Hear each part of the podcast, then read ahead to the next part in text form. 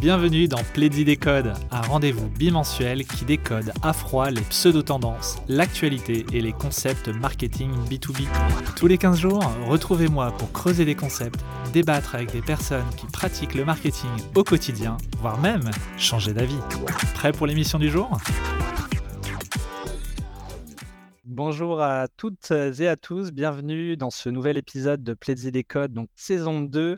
Aujourd'hui, j'ai le plaisir d'accueillir donc Guilhem, qui est fondateur de l'agence Content Marketing Invox. Donc, salut Guilhem. Salut Benoît, salut tout le monde.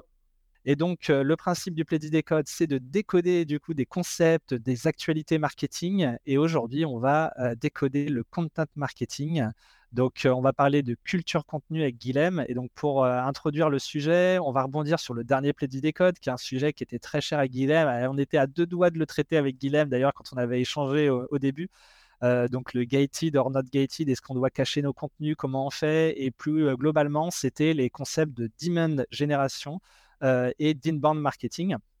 Et donc, quand on a creusé un peu les sujets, qu'on a regardé la littérature sur tout ça, ce que l'on a vu, c'est que tout remonte à peu près aux années, début des années 2000, où il y a eu Seth Godin, il y a eu le Content Marketing Institute, qui ont ramené ces sujets de contenu. Et donc, à la source de tout ça, le point commun de toutes ces stratégies marketing reste le contenu.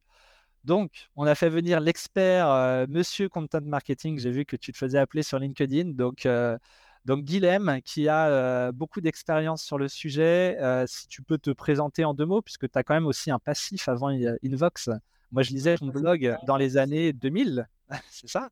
Ouais, tout à fait. Moi, je suis tombé dans, dans les blogs euh, en 99, donc ça remonte il y a très très longtemps. Ça s'appelait pas des blogs encore à l'époque, d'ailleurs, hein, complètement. Et puis, c'était un peu la préhistoire. mais partout où je suis passé, j'ai créé des contenus, donc ça m'a un peu suivi, d'où le, le, le Mister Content, effectivement, qui me, qui me colle un peu à la peau maintenant et donc, j'ai fait pas mal de choses, mais en tout cas, ce qui m'occupe pas mal depuis 10 ans maintenant, c'est le développement de l'agence Invox, qui est effectivement un des spécialistes du content marketing B2B. C'est une spécificité qui, nous est chère aussi. et donc aujourd'hui, bah, on est une quarantaine de personnes, donc je fais un peu moins de contenu qu'avant pour nos clients, mais j'en fais toujours beaucoup pour Invox, et puis c'est toujours mon sujet de cœur. Donc ravi de discuter avec toi de ce sujet-là.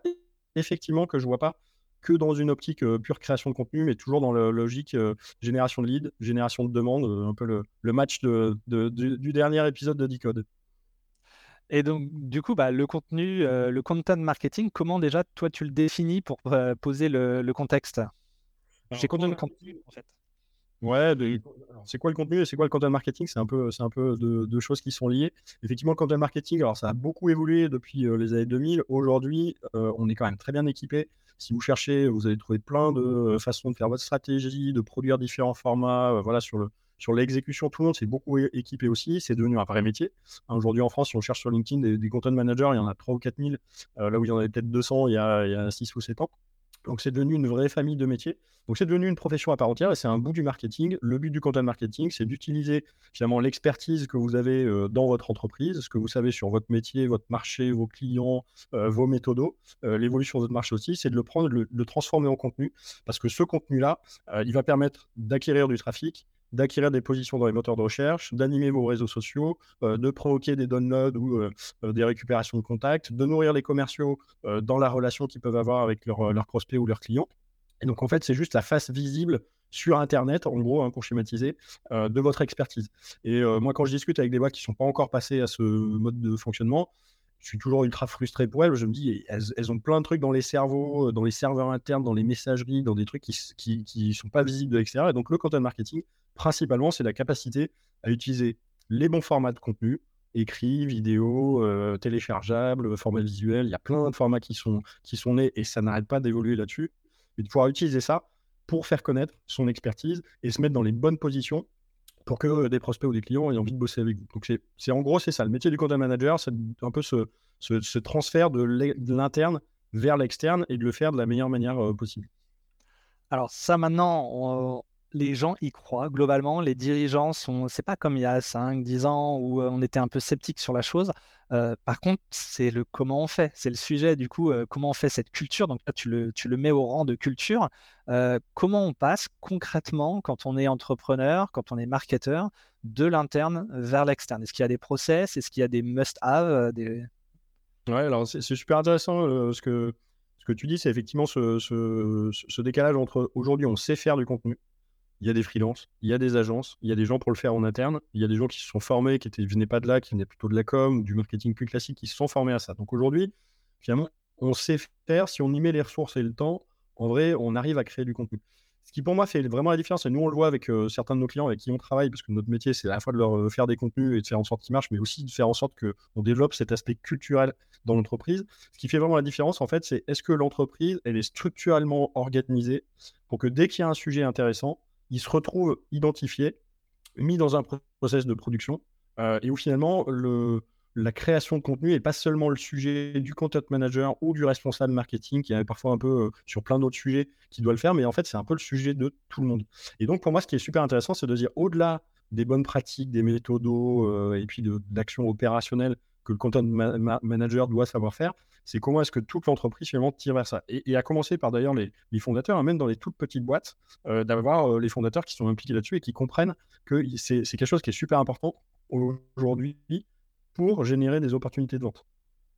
Et du coup, c'est intéressant parce que tu parles de ressources et de temps. Et donc, si euh, on y croit, on a envie d'y aller. Sauf que souvent, le fondateur, il va te dire, mais moi, je fais, par exemple, euh, si on prend une, un éditeur logiciel, fondateur qui fait un peu de commercial, un peu de tout, il y a une personne potentiellement à mi-temps sur, euh, sur le marketing, il va te dire, bah, j'ai pas forcément le budget ni le temps de faire ça. Et en plus, le retour sur investissement, souvent, il a un un peu difficile à évaluer. Donc, comment tu fais? Comment tu, tu, tu mets en action une boîte euh, qui est dans ce schéma-là?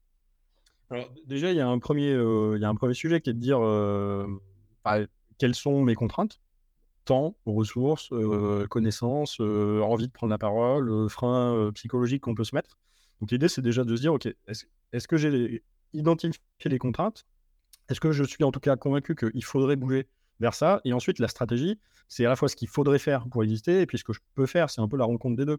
Euh, avoir la meilleure stratégie possible, mais être complètement en décalage avec euh, la capacité à exécuter la stratégie, ça fonctionne pas. Donc, la bonne stratégie, c'est aussi de se dire, bah, peut-être que j'ai euh, des contraintes de temps en tant que, que, fondateur, j'ai peut-être une demi-journée à consacrer à ça par mois, en tout, donc une heure et quelques par semaine. Comment je m'organise pour répondre à ça? Est-ce que je prends finalement quelqu'un qui va m'interviewer, un journaliste qui connaît un peu et qui va me faire de la discussion que j'aurai avec lui, deux, trois articles Est-ce que c'est une prise de parole plutôt LinkedIn? Parce qu'en plus, les, les, cibles et les prospects sont plutôt présents là-dessus, donc finalement de faire un post par semaine, c'est ce qui va avoir le plus d'impact. Donc il faut, il faut dans tous les cas, il ne faut pas commencer trop gros. Il ne faut pas se, dire, se mettre des choses impossibles à tenir et donc se dire bah, je vais trouver un peu le, mix de, contenu, de formats. Il y a plein de formats qui existent, des gens qui sont à l'aise à l'écrit, des gens qui sont à l'aise à l'oral. Aujourd'hui, le format vocal se, développe de plus en plus. C'est de plus en plus facile de faire des vidéos. il, y a plein de, voilà, il y a plein de façons de prendre la parole. Donc l'idée, c'est déjà de se dire je vais essayer de faire l'effort je vais me caler une certaine routine, une certaine discipline, sans vouloir avoir trop gros parce que sinon on va s'épuiser et on va arrêter d'en faire. Et je vais commencer petit à petit à, tourner autour de ça. Et puis le deuxième point pour moi qui est important, toujours un peu dans cette optique de ne pas s'éparpiller, pas faire partout, c'est d'arriver à trouver, d'être un peu monomaniaque. Nous, on de plus en plus comme ça, un peu en, monomanie sur un sujet, de dire, OK, il y a plein de choses dont je peux parler, mais le truc sur lequel j'ai envie d'être euh, euh, repéré à l'extérieur et identifié, c'est ce sujet-là. Et ce sujet-là, je vais tourner autour. Et ça, ça a un gros avantage, c'est qu'on peut devenir complètement fou du sujet et finalement, euh, ça va être de, plus en plus facile de trouver des angles autour de ce sujet-là. Et à un moment, on aura gagné sa position sur ce sujet-là, on sera identifié et, finalement, on aura déjà gagné une première, euh, une bataille. Ok, donc là, tu te poses en catalyseur. Donc, un peu ton postulat, en fait, c'est que chaque boîte a le potentiel euh, de créer son contenu. Il faut juste le trouver, en gros. Ouais, carrément. Et, puis, encore une fois, faut pas se mettre de pression. Nous, on travaille toujours avec des benchmarks, on regarde ce que les autres font sur un sujet parce que c'est toujours intéressant de s'en inspirer, mais faut pas se dire je vais essayer de faire mieux que tout le monde en prenant les meilleurs points de chacun et me dire je vais, partir là-dessus. Ce qui est super important, et c'est là où on revient un peu à un côté culturel, c'est que ça met du temps à se mettre en place. On décrète pas la culture tout de suite. Euh, on va pas se dire, euh, bah tiens, euh, demain on est les meilleurs en contenu. Non, en fait, il y a malheureusement effectivement un côté un peu long terme. On peut embaucher cinq commerciaux, leur dire on va bourriner la prospection et, en fait du, jour au lendemain on peut massifier. Et encore même ça, je pense que c'est compliqué à faire. Mais sur le contenu, en fait, il faut y aller étape par étape. Il y a un peu un côté boule de neige un peu lent. c'est parce que il y a deux ans on s'est forcé à faire un article de blog par mois, qu'aujourd'hui, on peut être euh, monté en puissance, lancer une vidéo, avoir un podcast, euh, faire des livres blancs parce qu'on a 15 euh, ou 20 articles de blog qui traitent le même sujet qu'on va pouvoir compacter et on aura notre premier premium ou gated qu'on va pouvoir publier. Donc il y a aussi un côté se donner le temps de le faire. Mais ce qui est sûr, C'est que si on n'a pas une décision forte à un moment, et notamment portée par les dirigeants et ensuite tout le monde dans la boîte, de se dire, bah, en fait, on veut passer une partie de notre temps à ça, c'est dans notre mission, c'est dans notre quotidien, il faut que ce soit présent. En fait, on n'y arrivera pas. Et donc, il faut, il faut commencer petit à petit. Il faut se mettre et, s'y tenir. Il y a un vrai côté discipline. Hein. Tous ceux qui font du contenu le diront. Il y a un côté discipline. Il faut se forcer à le faire. Et puis après, il y a un côté bonne pratique pour arriver à le faire de manière efficace. Mais je pense qu'il y a un côté un peu commitment à faire. Tout comme les dirigeants se disent, bah tiens, je vais être présent en presse ou je vais faire moi-même du, du commercial. Au moment, il y a aussi un côté de dire, OK, je, prends un, créneau dans mon agenda. Je bloque deux heures, euh, un vendredi sur deux, le matin. Euh, j'ai à côté mon petit bloc-notes où j'ai noté un peu tous les sujets. Et quand j'arrive dans mon créneau, je le protège. C'est vraiment une question de est-ce que j'arrive à protéger ce temps-là euh, pour faire ce que je dois faire et, exécuter. Et en fait, petit à petit, on va se rendre compte que bah, c'est de plus en plus facile. Alors, il y a deux trucs que j'aime beaucoup. Il y a la régularité et il y a surtout aussi la notion un peu de quelle régularité. Parce que, en fait, souvent, on parle de, de, cadence. Et une des choses, d'ailleurs, un des déboires qui a été critiqué de l'inbound, c'est de cracher du contenu à tout va et du coup, aux qualités un peu médiocres. Donc, du coup, ça, c'est dur de calibrer. Je sais que c'est un truc que nous, on rencontre beaucoup aussi chez nos clients. on va avoir quelqu'un qui va dire, bah là, je vais me lancer et puis je vais lancer un article par semaine. Et puis en mmh. fait, ça va durer un mois, deux mois, et puis après, il n'y a plus rien. Donc comment on fait pour trouver le bon truc? Est-ce qu'il y a une notion de stock? Par exemple, je me dis, bon, si je suis capable de faire 12 articles, euh, j'attends et ça fera un par mois, et puis ensuite j'essaie d'accélérer, ou comment, comment tu t'y prends là-dessus, sur définir la bonne cadence? Définir la bonne cadence. Alors, quand, on a un peu l'habitude, euh, nous, quand on arrive sur un dossier, on va regarder est-ce qu'il y a des gens en interne qui, sont, ont déjà un peu cette appétence-là. Euh, est-ce qu'on a des gens qui vont être dispo? Donc, il y a une question d'organisation et de choix de priorité.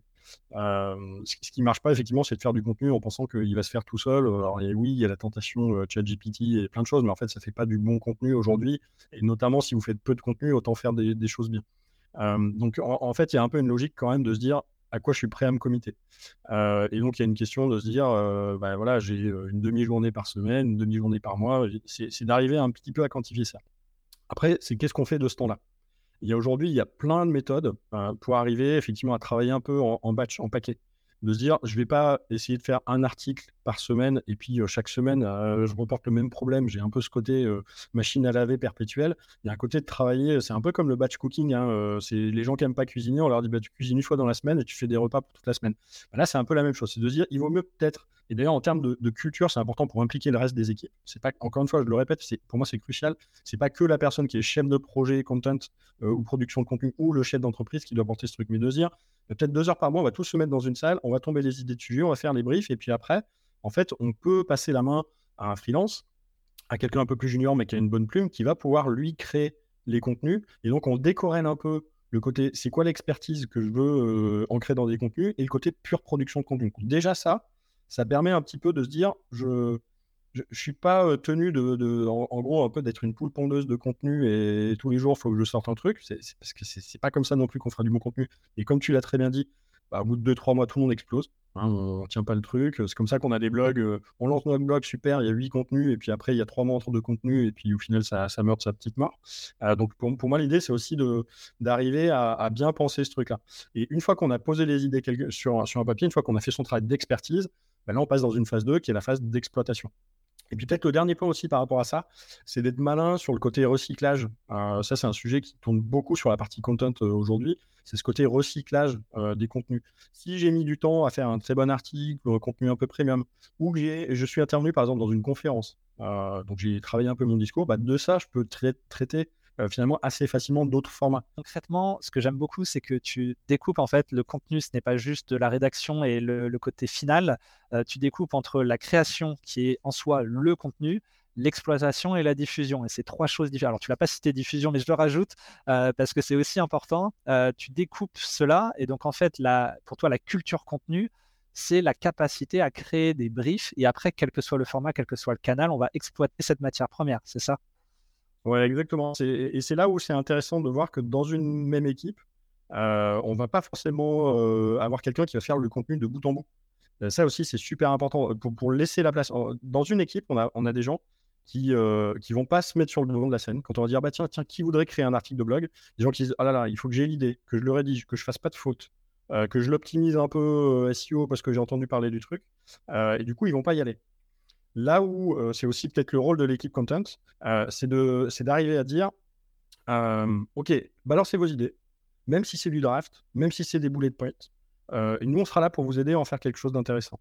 Effectivement, il y a bien ces phases-là qui sont marquées. Et d'ailleurs, euh, comme tu le disais, la, diffusion fait aussi partie de la suite. C'est un peu la post-prod du contenu. Le contenu, euh, euh, souvent, ce qu'on dit entre, entre content managers, c'est le, boulot du contenu, en fait, il se finit pas quand je publie, il se finit quand j'ai les dernières réactions et que j'ai lessivé le truc jusqu'à la corde. Euh, en le réutilisant un peu partout. Et donc, il y a aussi ce côté-là de, prévoir la diffusion et de laisser de la place en fait à, d'autres personnes. Et parfois dans des équipes, c'est ce qu'on voit dans les programmes d'advocacy notamment, euh, quand on dit aux, employés, bah tiens, euh, pour partager du contenu, bah, c'est aussi un rôle de créateur de contenu. Ce que, ce que j'aime beaucoup, c'est qu'on va aller chercher dans ce que tu nous dis le contenu là où il est, et du coup, tu vas révéler le potentiel. Potentiellement, des fois, tu as des gens qui seraient incapables d'écrire quoi que ce soit ou de prendre la parole en public, mais qui ont cette connaissance qui va faire un bon contenu. Et tu, vois, nous, par exemple, on a eu des, cas euh, chez nous, chez les clients, les, deux, de toute façon, on retrouve exactement les mêmes comportements, de personnes dont on sait qu'elles sont des expertes, dont on sait qu'elles ont plein de trucs super à raconter, euh, notamment côté commerciaux. Euh, les commerciaux, des fois, ils ne savent pas écrire un mail correctement, mais par contre, tu discutes avec eux, tu récupères une quantité de contenu qui est exceptionnelle. Et parfois, en une heure de discussion avec un commercial, tu as 15 articles de blog où tu as le brief qui est déjà fait. Et donc, l'idée, c'est aussi de trouver dans ce côté culture de dire, en fait, il y a de la place pour tout le monde et le boulot finalement de la personne en charge du contenu qui sait comment produire le contenu, c'est de mettre à l'aise les autres. Euh, et nous, on a vu des cas où, quand on a switché le truc en disant, on va pas on va pas te faire faire un contenu, mais en fait, en fait on aimerait te piquer une demi-heure de ton temps, même si tu es dans la bagnole, euh, on, discute, vraiment. On te lance sur des sujets, on te fait réagir à certains trucs, on dit, bah, Aujourd'hui, c'est quoi les trois questions les plus importantes que se posent les clients sur ton marché? Euh, Comment tu gères ce truc-là? Euh, Est-ce que tu as déjà eu des cas où, euh, quand tu as lancé un projet, ça s'est super mal passé et pour toi, c'était quoi les trois, quatre trucs qui n'auraient pas marché? Bah, En fait, de ça, on va traduire du contenu. Et finalement, on n'a même pas besoin de dire à quelqu'un tu vas bosser sur un contenu identifié. En fait, tu on, va venir piquer des choses dans ton cerveau, on va te faire parler. tu n'as même pas l'impression, tu as juste l'impression d'avoir une discussion. Et ça, cette matière-là, elle est ultra importante. Et après, on sait l'exploiter sur plein de formats. Faire du carrousel, on faire euh, de, la, mini vidéo animée, faire un, un, format long, un format court, une checklist. Euh, ça peut être génial. Et on peut même le faire de manière collective. De dire à une équipe commerciale, euh, tiens, on fait un petit challenge. je viens dans l'équipe commerciale. Déjà, il faut aussi que les, marketeurs aillent au contact des équipes, mais tiens, on, aimerait bien faire une petite liste des 10 pires erreurs à pas faire dans tel cas, dans tel truc. On vous demande chacun à deux de nous en balancer une par mail. On va faire un petit challenge. donc là, chez vous, balancez les infos. Et en fait, de manière très simple, gens, juste en répondant à un mail avec deux boulets de bah, en fait, la masse de ça, ça va fonctionner. Et petit à petit, ce qui est super important, on revient à ce côté culturel, c'est de montrer aussi les, belles réalisations. Euh, de dire, euh, de mettre en avant, bah tiens, il y, a, euh, un tel dans telle équipe, on a eu une petite discussion avec lui, voilà l'article que ça a fini à, ce que ça a donné à la fin. Et c'est pas lui qui l'a fait, en fait, c'est un boulot d'équipe. Euh, mais en fait, c'est grâce à lui qu'on a réussi à faire cet article-là. Donc, d'essayer d'exposer le contenu en disant, bah, ce contenu-là, il y en a eu cinq contributeurs internes qui ont donné leur info. Parce que les autres vont dire, ah, attends, machin et machin, ils le font, euh, pourquoi moi je le fais pas? Euh, Pareil, de dire au, petit nouveau dans une équipe, quand tu arrives, ta mission sur le premier mois, c'est de, de contribuer à un contenu. Voilà, tu trouves un format, on va t'aider, on va te coacher, discute autour de toi. Mais pour que ça devienne un truc par défaut, c'est normal de le faire. Et, et, pour moi, qui suis convaincu, c'est normal que dans une équipe, tout le monde participe euh, alors évidemment, il y a des gens qui sont trop juniors, ou qui n'ont pas la vue, ou qui sont vraiment pas sur, sur des missions sur lesquelles on, peut les mettre sur de la création de contenu, mais, finalement, tout le monde a un truc à apporter au, à, l'enjeu. Et puis le dernier point aussi qui est, super important, et ça, ça se voit dans les, dans les boîtes qui ont bien mis ce truc-là en place, c'est le côté euh, boucle de feedback, de dire bah, voilà le contenu, ce qu'il a apporté. Euh, voilà, tu as participé à un article, ton article, tu sais qu'il a été lu par 1200 personnes depuis qu'il a été publié. Il y a un côté ultra valorisant. Et il n'y a pas besoin d'avoir des gros chiffres. Hein. Il y a pas besoin de, on n'est pas sur TikTok, il n'y a pas besoin d'avoir des millions de vues. Mais parfois de dire, bah tiens, ton article, euh, on l'a réutilisé sur LinkedIn, il y a eu des bonnes réactions, il y a des gens de notre industrie qui ont trouvé ça intéressant. C'est ultra valorisant euh, pour les personnes. Et, c'est là où on est un peu picousé du, contenu. quoi. Clairement. Donc ça, c'est très fort ce que tu fais. Et je rebondis sur les commerciaux. Souvent, les objections qu'ils vont avoir avec des prospects, c'est en fait chaque objection devrait être documentée et pourrait créer son propre contenu. Euh, c'est un bon moyen de commencer. Sur les réflexes, euh, en, préparant, je te disais ça, et pour le coup, chez Inbox, je suis connu pour ça. Je, suis très très emmerdant avec ça. Euh, on est tous en open space, et moi compris. Et parfois, je capte des discussions de deux personnes qui sont en train de dire ouais sur tel client on a fait ça il aurait fallu faire ça machin enfin des discussions au bureau quoi ou des, sorties de réunion des choses comme ça et, ma phrase fétiche une de mes phrases fétiches c'est eh mais ça ferait un bon article ça et En fait, il n'y a rien d'autre à faire. En fait, on a déjà tout. On a déjà tous les éléments. Des fois, c'est un slide dans une présentation à un client. Il y a des gens qui font mieux autour d'un slide, dire comment on va expliquer ça au client, euh, il faut qu'on fasse monter sur tel truc. Euh, et derrière, tu dis, mais ce slide, on a quatre bullet points, mais c'est le plan d'un article. Et les gens qui ont réfléchi à ça, ils ont plein de trucs derrière. Il y a des anecdotes derrière. C'est ultra crunchy. Et donc, si on arrive, et pour moi, c'est à ça qu'on voit qu'on a réussi le côté euh, culture derrière, après, il y a un peu de la génération spontanée de trucs. En fait, oui, il faut une sorte de. Euh, il faut une sorte de structure, il faut une sorte de stratégie. Si on a partagé un peu les grands volants de la stratégie, on se dit OK, on communique là et là, c'est ça nos formats, c'est ça les grands sujets sur lesquels on veut être vu. Après, on a des sujets qui tombent dedans, qui tombent pas dedans. Il y a un arbitrage à faire. Ça, c'est le rôle du content manager. De dire ça, je veux en parler, ça, je veux pas en parler, d'expliquer pourquoi. Quand les gens arrivent avec des idées, qu'on leur dit bah non, ça on va pas le faire, d'expliquer pourquoi, parce que sinon ça peut être frustrant aussi. J'ai présenté deux fois des idées, on m'a dit non, de rebondir dessus, de valoriser, de faire ce truc-là. Mais quand on arrive à un point où finalement les gens ont le réflexe de dire eh, mais on a déjà fait tout le boulot là, il n'y a, plus finalement que la couche de création à faire, c'est super, euh, super intéressant. Là, je vois la, réaction de Thibaut. Alors, Thibaut, en plus, il bosse dans des liens de, rédaction. Donc, une fois que j'ai un bon brief, une fois que j'ai des, éléments, je prends mon texte qui est sur euh, mon slide, je le balance euh, dans une IA. Ça va faire un premier travail, il va falloir l'éditer, l'améliorer derrière. Mais en fait, j'ai simplifié ce truc-là. Et, moi, mon, mon parti aujourd'hui, c'est de dire c'est dans la mise en place de cette culture, c'est dans la, qualité de la strat, la qualité de l'exécution derrière, on va pouvoir faire du bon contenu. Euh, il faut en fait enlever les freins euh, par rapport à ça. Alors, je vais rebondir sur des, petites choses que, mine de rien, ça avance vite le temps. Il y a un sujet, tu as parlé tout à l'heure de benchmark. Quel est pour toi le rôle de la veille? Ouais. Alors, la veille, pour moi, ça participe de, deux choses. La première, c'est de voir les évolutions de format. Pour bien écrire, il faut bien lire. Pour bien créer du contenu, il faut, consommer plein de contenu. Euh, vous ne ferez jamais des bonnes vidéos si vous n'avez pas maté 15 euh, euh, chaînes YouTube, un peu de Twitch, des formats courts, du format long, des choses comme ça. Déjà, la veille, en soi, de regarder ce qui se fait, ça, donne des idées et ça muscle un peu le niveau de qualité moyen qu'on va, qu'on va viser. Le deuxième point, c'est de regarder ce que ses concurrents font. Parce que bah, dans une industrie, ils font aussi un travail de veille, ils ont des choses à dire. Donc, c'est toujours intéressant de structurer votre veille. Donc, en gros, de vous inscrire à toutes les newsletters, de les faire arriver dans une boîte et d'en faire un peu le, le, mix, de tout ça. Euh, d'avoir des flux RSS sur des blogs, de euh, prendre du temps aussi, de mettre dans votre agenda euh, deux fois une heure pour aller cliquer sur les liens que vous avez en veille, pour aller regarder ce qui se passe, pour vous nourrir par rapport à ça. mais pour autant, il ne faut pas non plus que regarder ce que font les concurrents. On a souvent tendance à garder que ce que font bien les concurrents, parce qu'on ne voit pas la popote interne, évidemment. Donc on va regarder ce que les concurrents font bien, on va se faire une somme de tout ça en disant «Ah, moi si je veux être bon, il faut que je fasse finalement le, gros puzzle de tout ce que les autres font de bien. Et ça, ça met un truc en fait, ça crée une énorme distance. Et, pour mettre en place une culture de contenu et de la création de contenu, il faut casser la distance. Et donc, il faut aussi choisir ses combats. Il ne faut pas se dire, ah, parce que lui, il fait un blog, lui, il fait une newsletter, lui, il a une chaîne YouTube, moi, je vais devoir faire les trois. Il faut aussi choisir, euh, s'en servir comme inspiration, s'en servir comme exemple de vers quoi est-ce qu'on peut aller, mais très vite derrière, se dire, moi, mon combat, c'est plutôt ça et ça, et je vais m'en tenir à ça. Peut-être que demain, quand j'ai plus de ressources, bah, j'accélérerai sur d'autres trucs. En tout cas, je vais m'en tenir à mes sujets à moi mes formats sur lesquels je suis euh, euh, capable de, produire euh, et avec lesquels je me sens à l'aise et sur la diffusion déjà de ça. Et petit à petit, je vais pouvoir augmenter mon patrimoine de contenu. Il y a, un peu un côté patrimoine. Hein, voilà, on construit une petite maison, puis on va faire des extensions. À des moments, on va, on va faire un peu de homestaging pour rendre tout ça plus sexy. On, a des morceaux bah, qui, qui marchaient à un moment, qui ne marchent plus. Donc ça, ça va vivre dans le temps.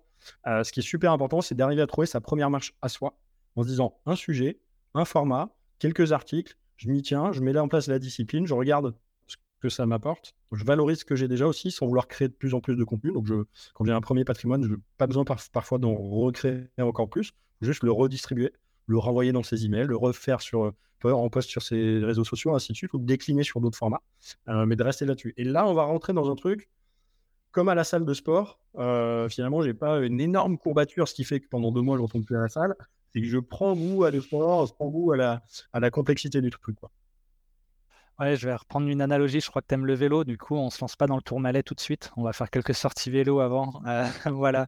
aussi dans les.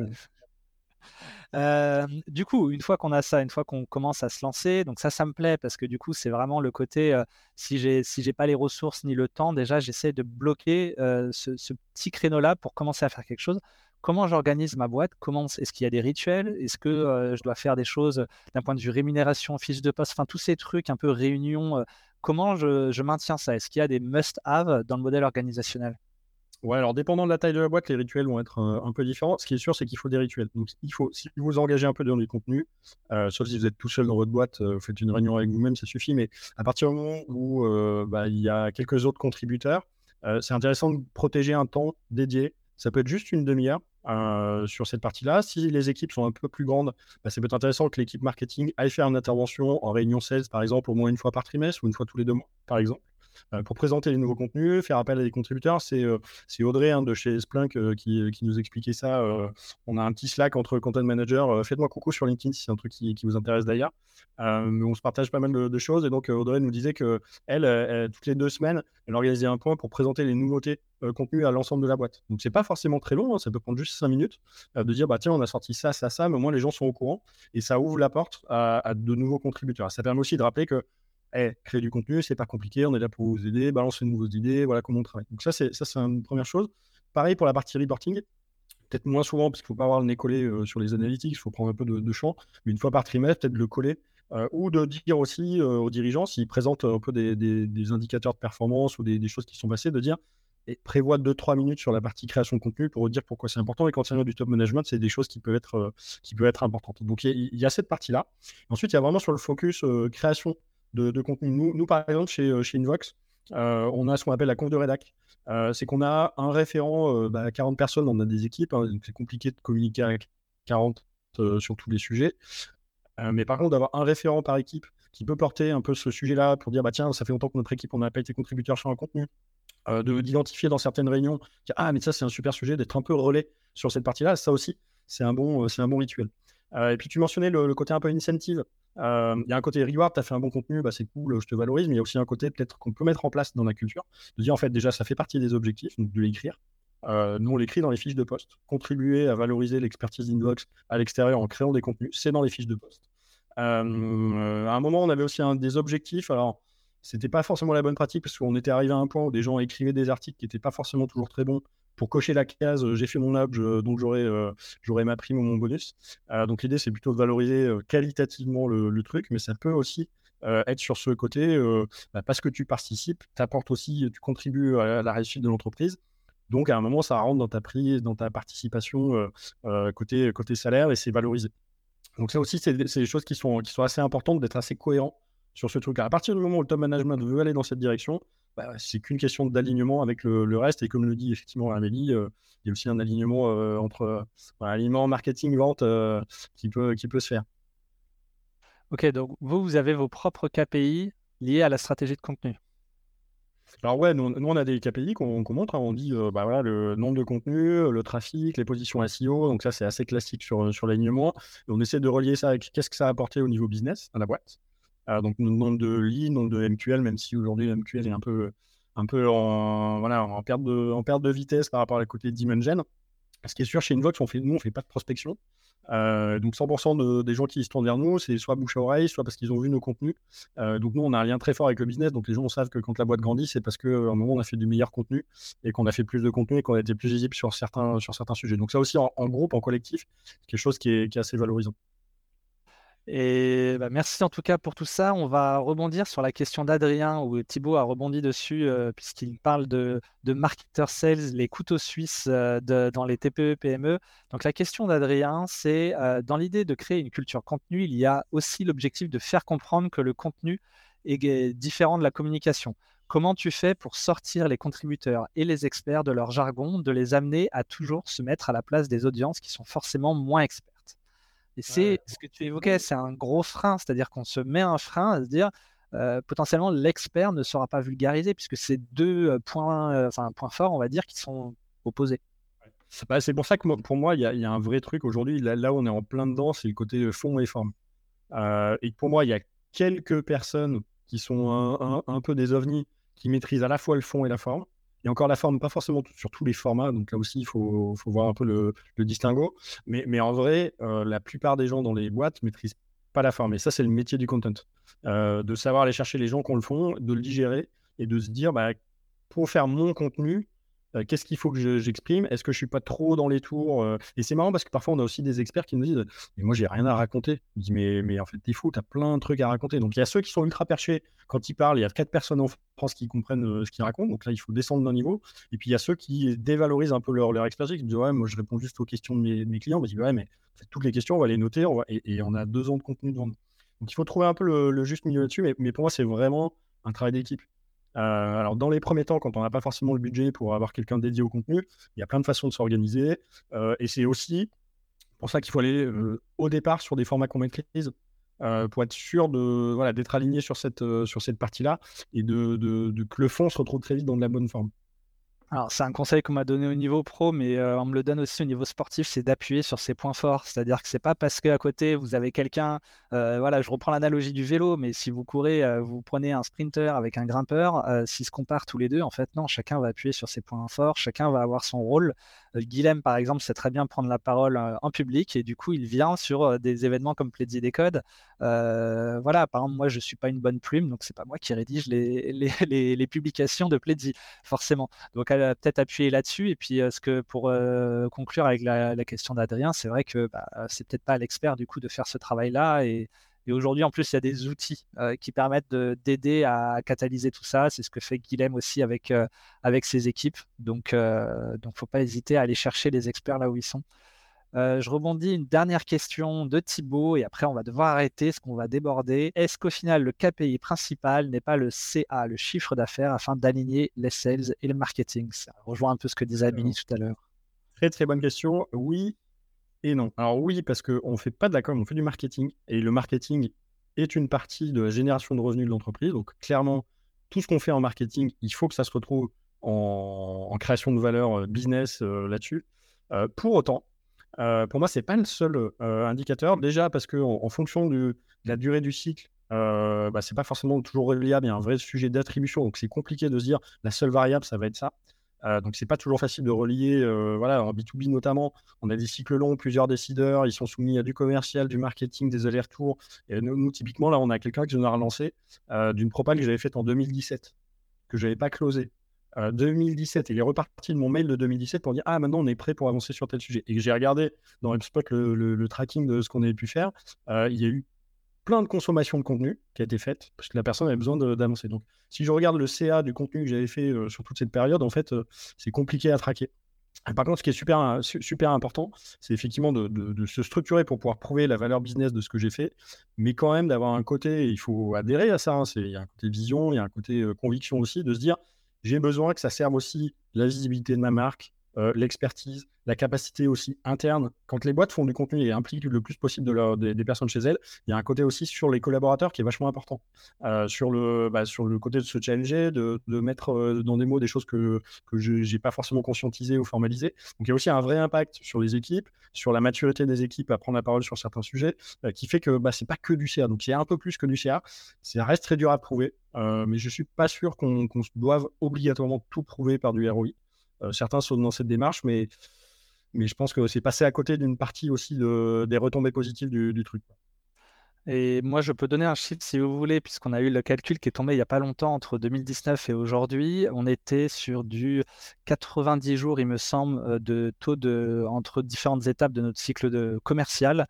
Et aujourd'hui, on est descendu à une quarantaine de jours. Donc, c'est plus que divisé par deux le cycle de vente. Et ça, clairement, on ne pourra pas l'attribuer euh, à proprement dit au contenu. Il y a de l'efficience commerciale, il y a plein de choses, mais il y a aussi tous ces contenus envoyés au bon moment euh, aux personnes décisionnaires qui fait qu'ils vont plus vite vers un acte d'achat. Donc, euh, peut-être juste pour conclure, Benoît, parce que c'est là où on rentre en plus dans le cœur de, ce que vous faites chez, chez Plaisir, c'est d'avoir finalement un outil qui va permettre de structurer un patrimoine de contenu et de s'assurer qu'il sera utilisé de manière efficace sur les gens qui sont les plus importants pour l'entreprise de manière commerciale. Euh, et ça, ça c'est super clé parce qu'il y a plein de choses qui vont se déclencher, de discussions avec des commerciaux. Euh, parce que la personne a été relancée au moment sur tel sujet, ça remet le sujet sur le dessus de la pile. Euh, ou parce que le commercial, il est un peu en manque de, de, de raison de revenir vers une personne, de dire bah, là, j'essaie pas de te vendre un truc. En fait, on fait un webinar, on a eu un bon contenu, un, truc qui est sorti, un cas client qui est sorti. C'est du soft, c'est du soft selling qui est super important. Et des plateformes comme Prezi font ça super bien et permettent, et, sans ça, on ne peut pas réussir à prouver l'impact sur le CA. Donc on ne pourra jamais tout prouver, ça c'est sûr. On ne pourra pas être 100% héroïste là-dessus, on ne peut pas bosser qu'à la perf sur du contenu. Mais pour autant, si on est bien équipé, en fait, il y aura tellement de retombées qui seront intéressantes qu'on arrivera à trouver une partie. Euh, merci vraiment pour ce partage, c'était super intéressant. Merci à tous les participants euh, derrière vos claviers.